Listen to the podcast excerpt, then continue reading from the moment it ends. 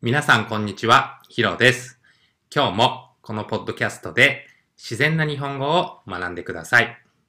今日は語学学習について話をしてみたいと思います。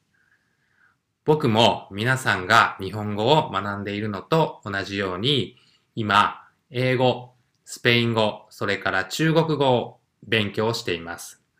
で、えー語学学習始めるときにまず必要になってくるのは語彙ですね。ボキャブラリーです。はい。で、えー僕がいつもボキャブラリーを増やすとき、単語を覚えるときに工夫しているのは、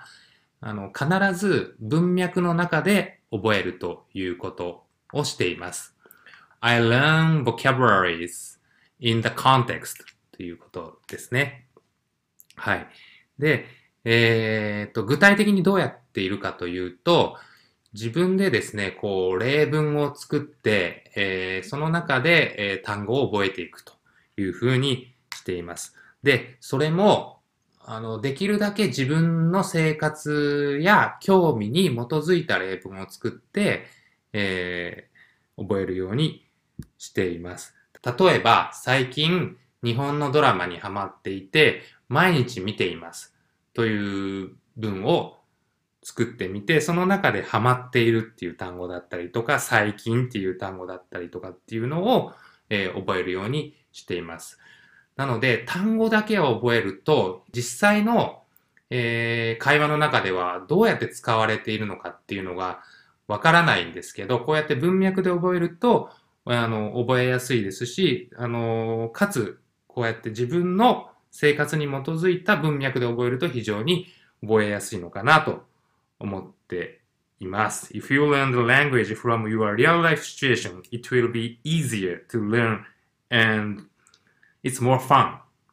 だと思っています。なのでですね、皆さんも、あの、ちょっとテキストを単語帳を見たりとかしてですね、なかなか単語を覚えても覚えられないという方は、ぜひね、自分でこう例文を作ってみて、えー今、オンラインでいくらでも辞書があるので、その辞書を引きながら自分で例文を作ってみて、そこで出てきた単語を覚えるようにしていくと、非常に効果的かなと思います。はい。というわけで今日は語学学習の工夫についてお伝えをしました。特にボキャブラリーを増やすときの工夫について